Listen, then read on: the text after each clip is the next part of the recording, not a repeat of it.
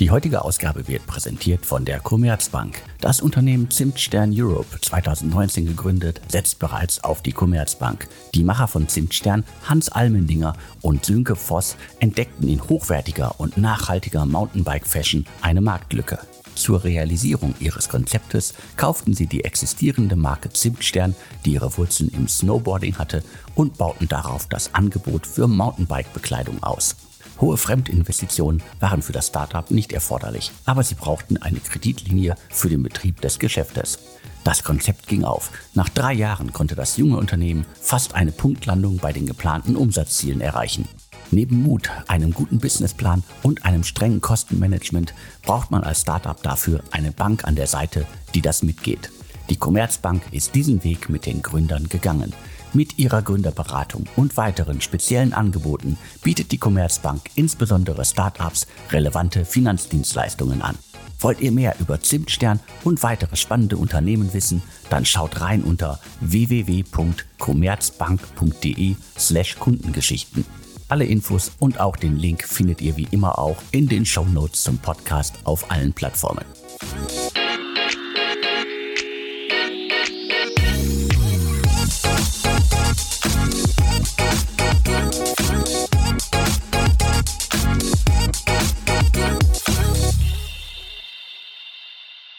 Hallo, herzlich willkommen zum Podcast von deutschestartups.de. Mein Name ist Alexander Hüsing. Ich bin Gründer und Chefredakteur von deutschestartups.de. Heute spreche ich mit Christian Springu. Christian hat vor zwei Jahren Dance gegründet, ein Berliner Startup, das anfangs zumindest jetzt auf E-Bikes zur monatlichen Miete setzt. Hallo Christian. Moin, hi. Du hast äh, vor Dance schon Jimdo gegründet und ich glaube, die Frage ist jetzt einfach zum Start unglaublich wichtig. Wie kommt man von einem Software-Tool, also einem Webseitenbaukasten, den du ja wirklich sehr, sehr lange vorangetrieben hast, wo du lange mitgearbeitet hast, zu einem Startup, das Dance heißt und E-Bikes im Abo anbietet? Ja, das ist eine gute Frage. Tatsächlich eine sehr persönliche Geschichte und sehr persönliche Gründe. Also ich habe ja mein Leben lang Software gemacht, seitdem ich quasi 14 bin irgendwie. Und nachdem ich dann, habe ich irgendwann von, von Jimdo eine Auszeit genommen. Nach über zehn Jahren brauchte ich einfach mal eine Pause.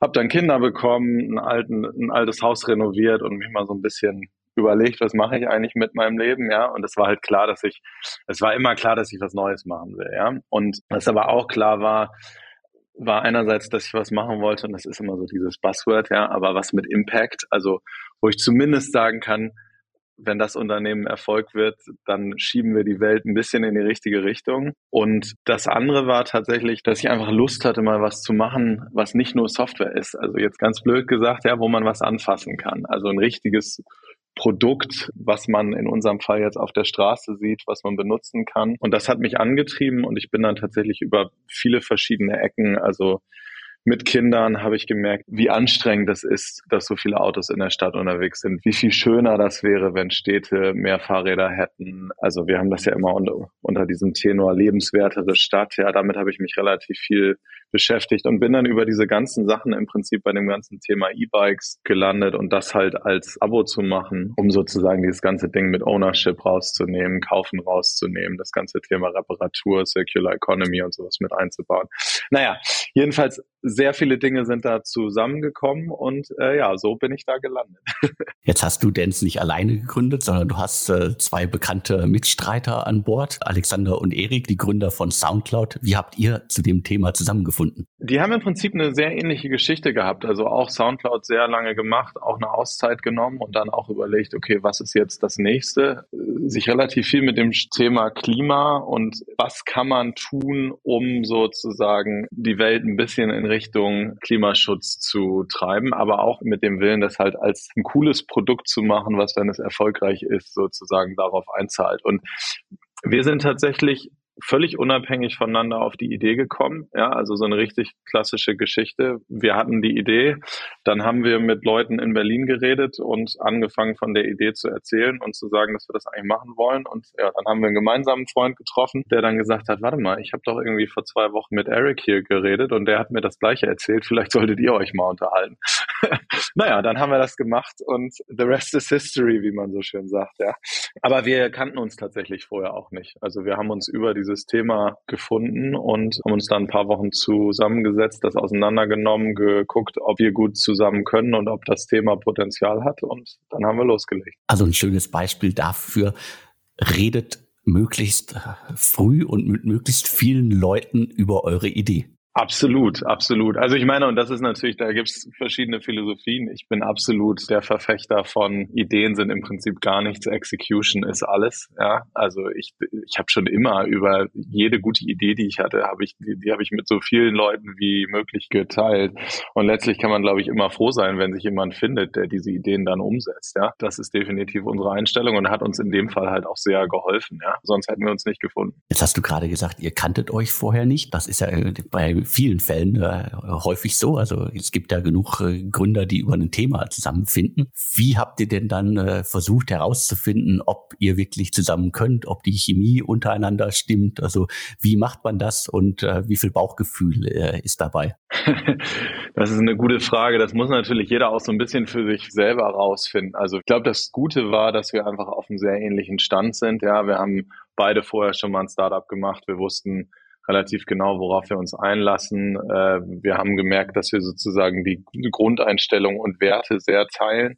Äh, aber dann haben wir uns halt auch wirklich ein paar Wochen Zeit genommen, wo wir miteinander Workshops gemacht haben, ja, Stärken und Schwächen, Rollen besprochen, zusammen Businessplan geschrieben, einfach um sozusagen zu gucken, denken wir gleich, passt das, ergänzt sich das gut und so weiter, ja. Und ich glaube, letztlich Mitgründer finden ist ja, ist ja eins der wichtigsten Sachen, wenn man ein Startup startet. Und ich glaube, man muss gleichzeitig sozusagen die Balance finden zwischen sich damit gut beschäftigen und sicherstellen, dass es passt, aber irgendwann halt auch einfach die Entscheidung treffen, dass man dann loslegt. Ja, bei uns waren das ein paar Wochen. Das war als Zeitraum, glaube ich, gut. Und es klappt. Also alles, was wir da rausgefunden haben, hat sich sehr doll bewahrheitet. Und ich glaube, da können wir uns glücklich schätzen. Aber, aber ja, ich glaube, das, also das ist immer ein Thema, mit dem man sich einfach sehr beschäftigen muss, ja. Also drei bekannte Namen machen ein Startup, das konntet ihr dann auch nicht lange geheim halten.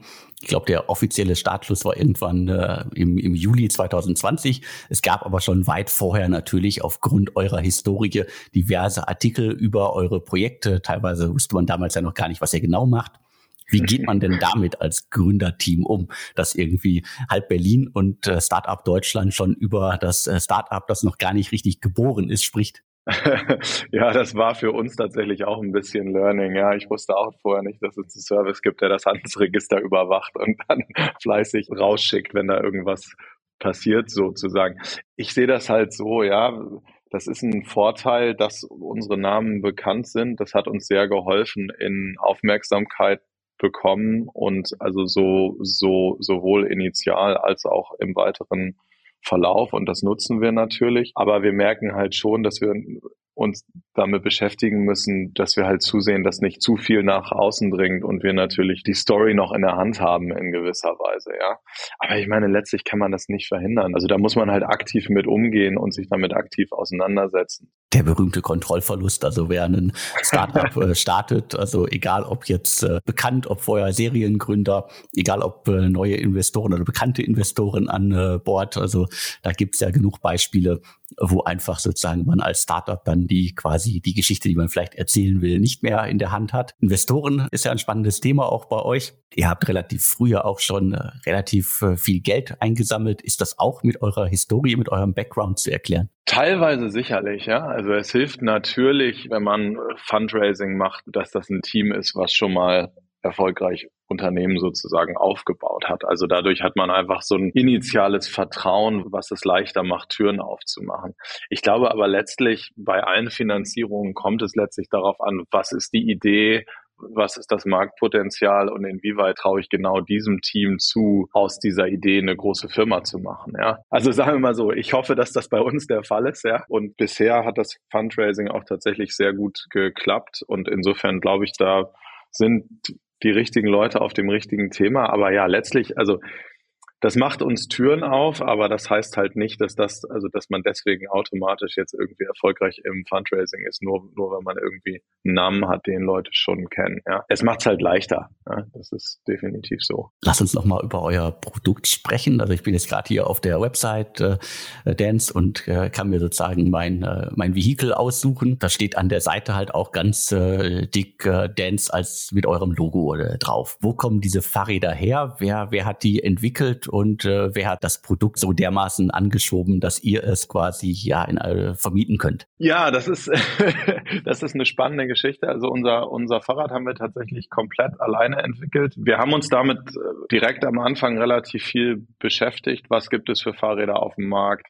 Was für Geschäftsmodelle gibt es mit Fahrrädern und so weiter, ja, und sind halt ziemlich schnell da gelandet, dass wir ein eigenes Fahrrad bauen müssen, ja. Die Fahrräder im Moment sind halt für den Verkauf gebaut, ja. Die sind halt gebaut dafür, dass sie im Laden verkauft werden und sozusagen das ganze Thema, wie einfach sind die zu reparieren, wie lange halten die und so weiter, das sind halt, das ist halt nicht unbedingt der Fokus, sondern der Preis im Laden ist der Fokus, ja.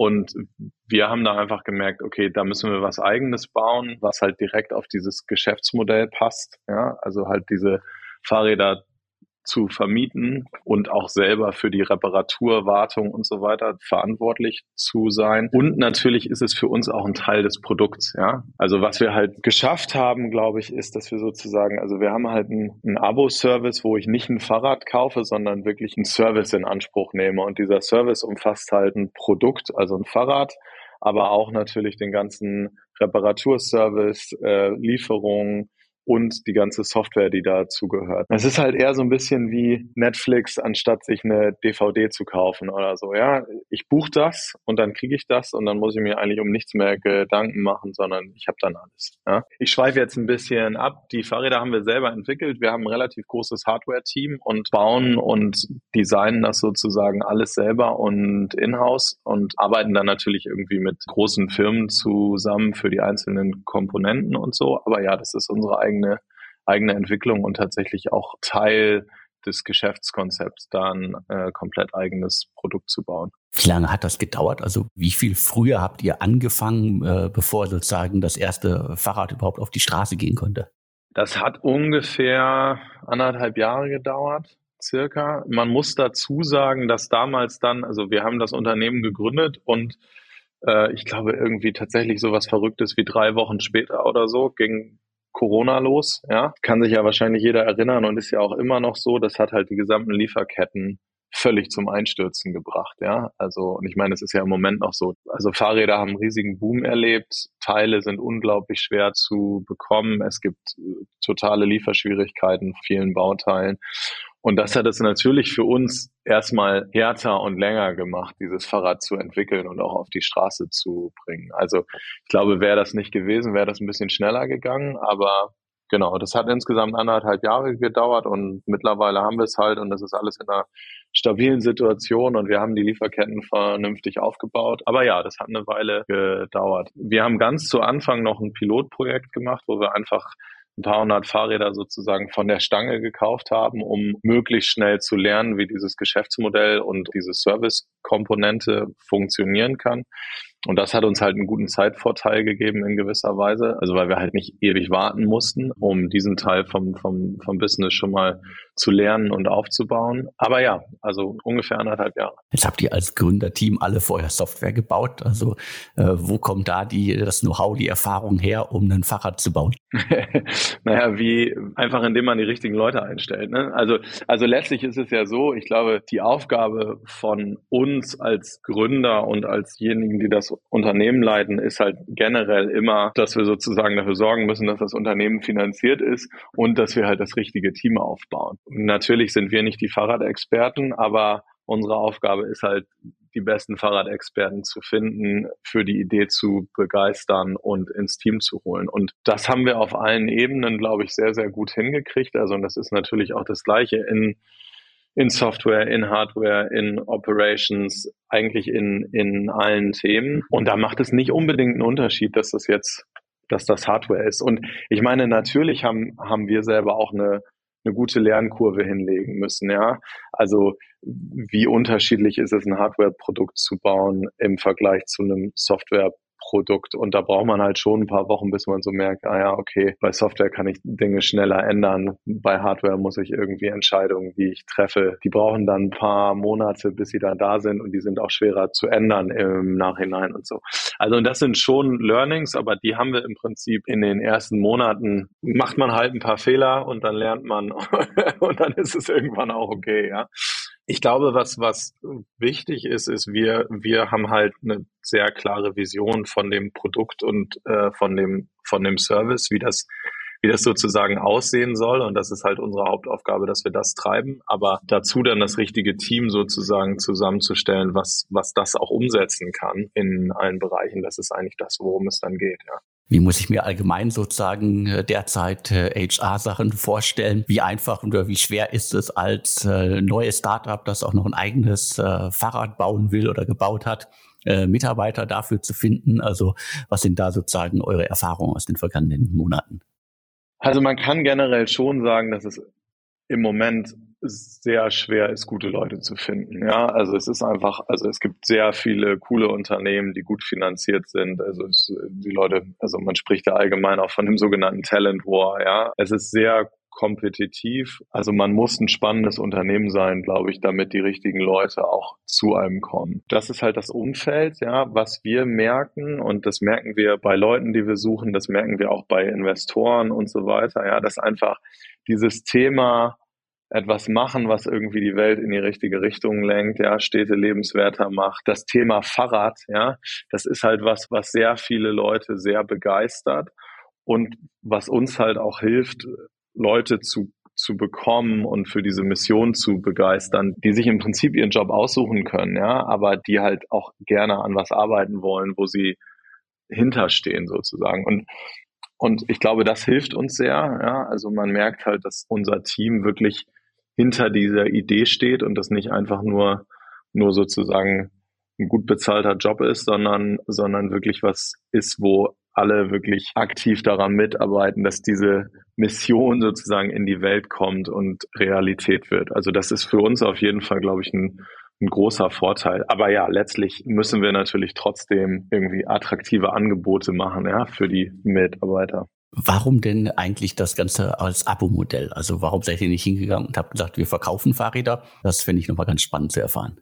Ja, das hat viele Gründe. Einerseits haben wir halt, also ich habe es bei Software erlebt, äh, Eric und Alex haben das natürlich bei Musik ganz stark erlebt, dass halt der Trend weggeht von, ich muss was kaufen und dann gehört es mir äh, und dann muss ich darauf aufpassen, sondern ich will einen Service haben und ich will die Dinge nutzen und wenn ich sie nicht mehr brauche, dann kann ich halt auch wechseln oder kann ganz aufhören, sie zu benutzen und muss mich in dem Moment auch nicht mehr drum, drum kümmern und nichts mehr dafür bezahlen. Also es ist ja so das ganze Thema weg von Ownership hin zu zu Subscriptions oder zu Services. Ich glaube total an dieses Modell und das tun wir auch alle. Und was halt sehr spannend ist, ist das in die Welt der richtigen Produkte sozusagen zu übertragen. Also einerseits ist natürlich das Ding, Produkte im Moment werden im Prinzip gebaut dafür, dass sie verkauft werden. Ja, also und der, und das Hauptding ist halt, es muss irgendwie einen Preis im Laden erzielen, der akzeptabel ist und anhand dessen orientiert sich das Produkt, ja. Und wenn ich jetzt, was weiß ich,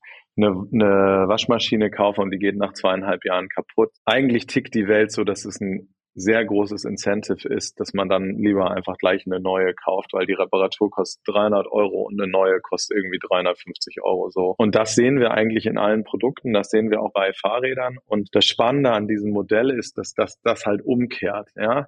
Also, dadurch, dass wir einen Service anbieten, ist es für die Leute so, okay, ich kenne, also ich möchte auf ein E-Bike umsteigen, ich habe einen monatlichen Preis, das ist sozusagen mein Mobilitätsbudget, ich benutze das und ob ich das jetzt sechs Monate, zwölf Monate oder fünf Jahre benutze, das ist egal. Ich kann mich darauf verlassen, dass ich immer dieses Fahrrad habe und ich muss mir nicht überlegen, kaufe ich mir jetzt eins. Das ist eine große Investition. Was passiert, wenn ich nach sechs Monaten meine Meinung ändere?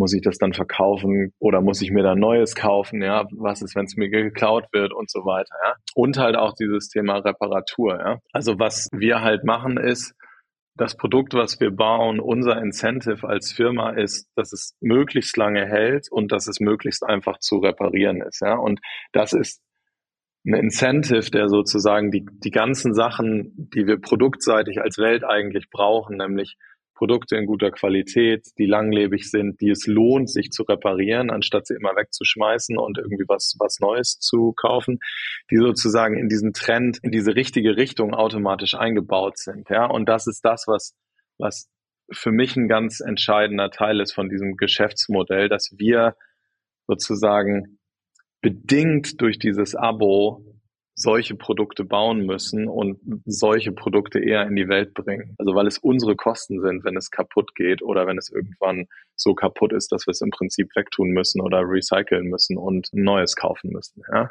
Ähm, das war jetzt eine sehr lange Antwort. Ich könnte da drei Stunden drüber reden, aber genau. Passt schon sehr gerne. Wie viel Software steckt denn jetzt eigentlich in Dance? Also habt ihr sozusagen neben der ganzen Hardware-Komponente euch auch um das ganze Thema, also Abo-Verwaltung und äh, Software im Hintergrund äh, kümmert oder habt ihr das sozusagen eingekauft? Nee, Software ist natürlich, und ich meine, das ist natürlich auch bedingt, also einerseits daher, wo wir, wo wir herkommen, aber andererseits ist halt ein Teil von unserem Konzept, dass wir durch Technologie sozusagen, durch Software aus dem Produkt mehr machen als nur die, die, die, die Hardware, nämlich einen kompletten Zugang zu der ganzen Service-Komponente, ja. Also, und es ist halt so, also im Prinzip sieht es bei uns so aus, ich kann einfach auf meinem Handy, kann ich dieses Fahrrad bestellen. Es steht nächsten Tag vor meiner Tür. Ich kann mich damit dann sozusagen mit dem Fahrrad verbinden, kriege meine ganzen Statistiken, kann es damit aufschließen und so weiter, ja. Und wenn ich zum Beispiel ein Problem habe, dann gehe ich halt auch in, in meine App, sagt, hey, ich brauche hier eine Reparatur, stell's vor der Tür ab, wir kommen vorbei, ohne dass ich jetzt auch groß anwesend sein muss oder so reparieren es und dann kriege ich in der App angezeigt, okay, dein Fahrrad ist jetzt, ist jetzt wieder fahrbereit sozusagen. Und da nutzen wir Technologie einfach, um diesen Service einfacher und also wie wir immer so schön sagen, frictionless und und und smooth zu machen, ja. Also für uns ist halt so, du, dass du quasi mit unserer App dein gesamtes Abo plus auch dein Bike selber quasi steuern kannst, Statistiken angucken kannst, Services buchen kannst, immer eine Übersicht hast und so weiter. Also das ist für uns schon ein sehr großer Punkt von dem ganzen Modell und dann, was wir halt auch noch haben, sind natürlich die ganzen Sachen im, im Hintergrund. Ja, also, dass die ganzen Operations sozusagen wirklich reibungslos laufen und durch Technologie auch effizienter werden. Ja, also was weiß ich, unsere Mechaniker, unsere Fahrer und so, die laufen immer mit unserer internen App rum und alles, was wir machen, geht da sozusagen rein. Also welche Reparaturen haben wir gemacht, wie lange dauern die, so dass wir auch Daten sammeln können und halt gucken können, okay, wir haben mehr platte Reifen, als wir eigentlich gedacht haben. Das heißt, beim nächsten Fahrrad sollten wir eigentlich zusehen, dass wir noch bessere Reifen holen, die noch weniger einen Plan haben. Ja, also das ist jetzt kein reales Beispiel, aber wir benutzen Technologie quasi, um das für den Kunden sehr einfach zu machen und für uns intern halt auch sehr einfach und effizient. Da kommen wir irgendwie her und, und daher fällt uns das natürlich auch ein bisschen leichter als, als manche andere Sachen noch am Anfang, aber genau, das ist für uns ein ganz wichtiger Baustein von diesem Service. Also wir wollen halt auch davon weg, dass es irgendwie ein Geschäft geht, wo ich hingehen muss, dass ich irgendwo anrufen muss oder, oder, oder, ja, sondern alles einfach alles direkt mit der App machen. Jetzt sehe ich auf der Website neben äh, zwei Fahrradvarianten aber auch ein äh, Dance äh, Moped. Also ist das dann schon die Erweiterung und ist das durch die äh, Übernahme, die ihr getätigt habt, die ihr, glaube ich, selber auch gar nicht in, im großen Stil bekannt gemacht habt. Ihr habt äh, vor einiger Zeit äh, das Unternehmen äh, Rollig äh, übernommen. Also ist das schon die sichtbare Erweiterung durch diese Übernahme? Ja, ja, genau, also absolut. Und, und also für uns ist es halt so, wir, wir haben uns halt angeguckt, welche elektrische Mobilität ist die beste für Städte, ja, und wie kommen wir weg vom Auto, wie kommen wir hin zu, zu leisen Fahrzeugen, die die sozusagen eine Stadt schöner machen. Ja? Und E-Bikes sind halt unser ganz, ganz klar unser Hauptprodukt, aber E-Mopeds, die sind halt, also ähm, ich weiß nicht, ob du mal auf einem gesessen hast, aber die Dinger sind, also die machen wirklich richtig Spaß und die sind halt gerade für längere Strecken oder für, für, für Leute, die einen, die einen weiteren Anfahrtsweg haben, eine richtig gute Alternative.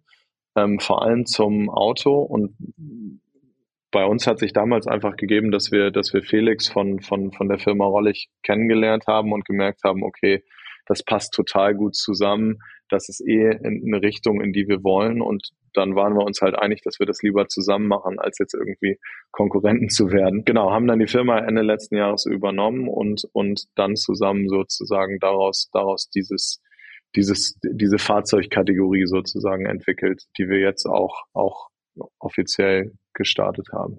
Hol uns doch jetzt bitte einmal ab. Also wir haben jetzt viel über Hardware und Software gesprochen. Also wo steht ihr denn gerade? Also welche Zahlen, Daten, Fakten zu Dance kannst du uns jetzt mitteilen? ja, wir halten uns da natürlich noch ein bisschen bedeckt. Wir sind jetzt ja gerade noch, noch in, in ein paar anderen Städten gestartet. Also wir haben jetzt ja, wir hatten ja nur Berlin am Anfang, haben dann ein Pilotprojekt in Hamburg noch gemacht Anfang des Jahres und sind jetzt halt wirklich in Hamburg komplett aktiv, in München, in Wien und jetzt auch, Gott, wann war das? Gestern, äh, seit gestern auch in Paris. Für dieses Jahr werden wir auf jeden Fall Tausende von, von Mitgliedern haben. Wir gehen auch schon sehr stark in die Richtung, genau, aber aber ja, also wir geben jetzt im Moment nicht unsere unsere genauen Kundenzahlen sozusagen raus. Alles gut, das ist ja unser tägliches Geschäft, aber du kannst ja zumindest noch ein bisschen was, aber du kannst ja hoffentlich zumindest noch ein bisschen was so zu Teamstärke sagen und ich kann schon mal irgendwie in den Raum werfen. Bei mir hier im Archiv steht, also 35 Millionen US-Dollar habt ihr schon äh, eingesammelt von etlichen Investoren, dazu noch diverse Kreditfinanzierungen, also das zumindest jetzt schon mal von mir. Ja, genau. Also wir, wir haben insgesamt 36 Millionen Euro eingesammelt und dann noch 20 Millionen in, in ähm, Debt Financing für einfach die Flotte erweitern. Ja, also E-Bikes und E-Mopeds sind halt relativ teure Assets und wir sind jetzt, wir sind aktuell ungefähr 80 Leute und ein Teil davon ist natürlich in den in den einzelnen Städten, also Fahrer, Mechaniker und so weiter. Ja. Ähm, aber ja, also sind, sind, sind gerade sehr stark auf dem Wachstumskurs, haben jetzt halt gerade diese, diese neuen Städte gestartet und wir werden sehen, was die nächsten Monate noch so bringen.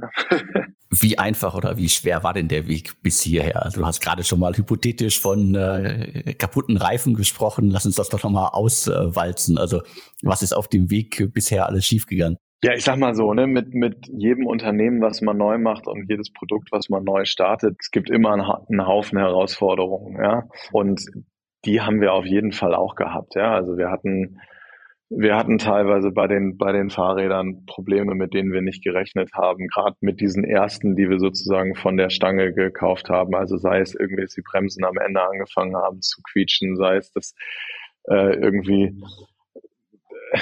in dem Fall jetzt doch mehr, also mehr Batterien geklaut wurden, als wir eigentlich gedacht hätten und sowas. Ja, also das ist immer irgendwie ein steiniger Weg. Ich sage immer, Erfolg ist irgendwie 99 Prozent Transpiration und ein Prozent Inspiration. Das ist halt, wenn man, wenn man schnell ein Unternehmen aufbaut, kommen einem da alle möglichen Sachen in die Quere. Ja, ich glaube, es ist halt immer die Frage, wie geht man damit um? Wie schnell lernt man aus den Fehlern und macht da halt weiter? Ja, das ist kein einfaches Geschäft. Ja, mit Fahrräder bauen, die Software dazu zu bauen, in den Städten jeweils komplette Operations aufzubauen, mit Fahrräder ausliefern, Fahrräder reparieren und so weiter. Das, ähm, das ist schon, also jetzt kann ich ganz persönlich sagen, das ist schon eine andere Hausnummer als nur in Anführungsstrichen eine, eine Online-Software zu entwickeln. Aber warum muss man das denn alles schnell aufbauen? Also äh, warum äh, geht es nicht auch nicht langsam? Also das wäre ja vielleicht nochmal eine, eine spannende Frage. Also ihr habt viel Geld eingesammelt, äh, auch weil ihr schnell wachsen äh, wollt. Also aber ist das sozusagen dann auch der einzige Weg, den ihr seht? Naja, das ist der Weg, für den wir uns entschieden haben. Ja, ich meine, das, das kann man mit Sicherheit auch anders machen. Also wir glauben halt daran, dass dieser Markt sehr, sehr groß ist und wir glauben auch daran, dass dieser, also dass dieses Produkt gewisse Skaleneffekte braucht, um wirklich richtig gut zu funktionieren. Ja, also das lohnt sich halt nicht, wenn man in einer Stadt irgendwie 200 Fahrräder hat, sondern es müssen halt Tausende sein. Und das muss man halt auch größer machen, damit man so, also damit sich das lohnt, ein starkes Team aufzubauen und und auch so eine, so eine Plattform aufzubauen. Wir haben da Lust drauf und wollen das möglichst schnell, möglichst groß machen. Ich glaube, man muss immer darauf aufpassen, dass man das nicht, also wenn zum Beispiel der Product Market Fit noch nicht da ist oder wenn man einfach merkt, es ist noch nicht so weit, dann, dann macht es immer auch mal Sinn zu sagen, okay, lass uns erstmal noch auf die Bremse drücken und lass uns erstmal irgendwie einen Schritt nach dem anderen machen. Aber wir sehen halt, dass das Produkt und der Markt der richtige ist und dass es jetzt halt darum geht, das auch wirklich zu skalieren, um halt auch zu zeigen, dass das im großen Umfang das richtige Geschäftsmodell ist. Ja, also ist der Weg, für den wir uns entschieden haben, ist auch das, warum die Leute bei uns eingestiegen sind, damit wir das möglichst schnell, möglichst groß machen. Das kann man auch anders machen. Ähm, aber das sind nicht unbedingt wir. Jetzt seid ihr auch, äh, obwohl ihr erst in wenigen Städten in Deutschland unterwegs seid, direkt auch äh, nach Frankreich, also ausländische Stadt, ausländischer Markt. Also ist das auch sozusagen, um äh, schon mal irgendwie die, äh, ja, die, die Fühler auszustrecken und quasi, quasi Duftmarken zu setzen?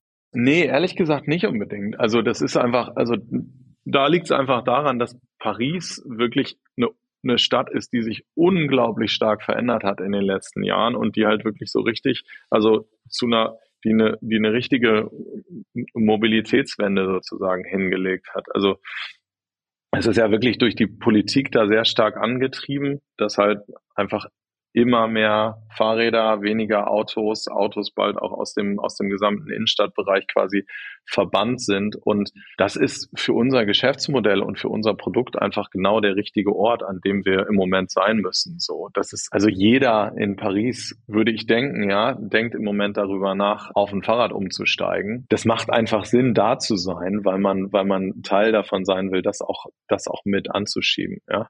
Und ich meine, ja, das ist natürlich auch nett. Paris ist eine tolle Stadt. Und es zeigt natürlich auch so ein bisschen die europäischen Ambitionen. Aber hätte München das jetzt so gemacht wie Paris oder, oder Frankfurt, dann wäre die Entscheidung so gefallen, ja. Also halten wir fest, äh, ihr seht euch auf jeden Fall in ganz Europa irgendwann, was mich noch. Äh, ja, das auf jeden Fall.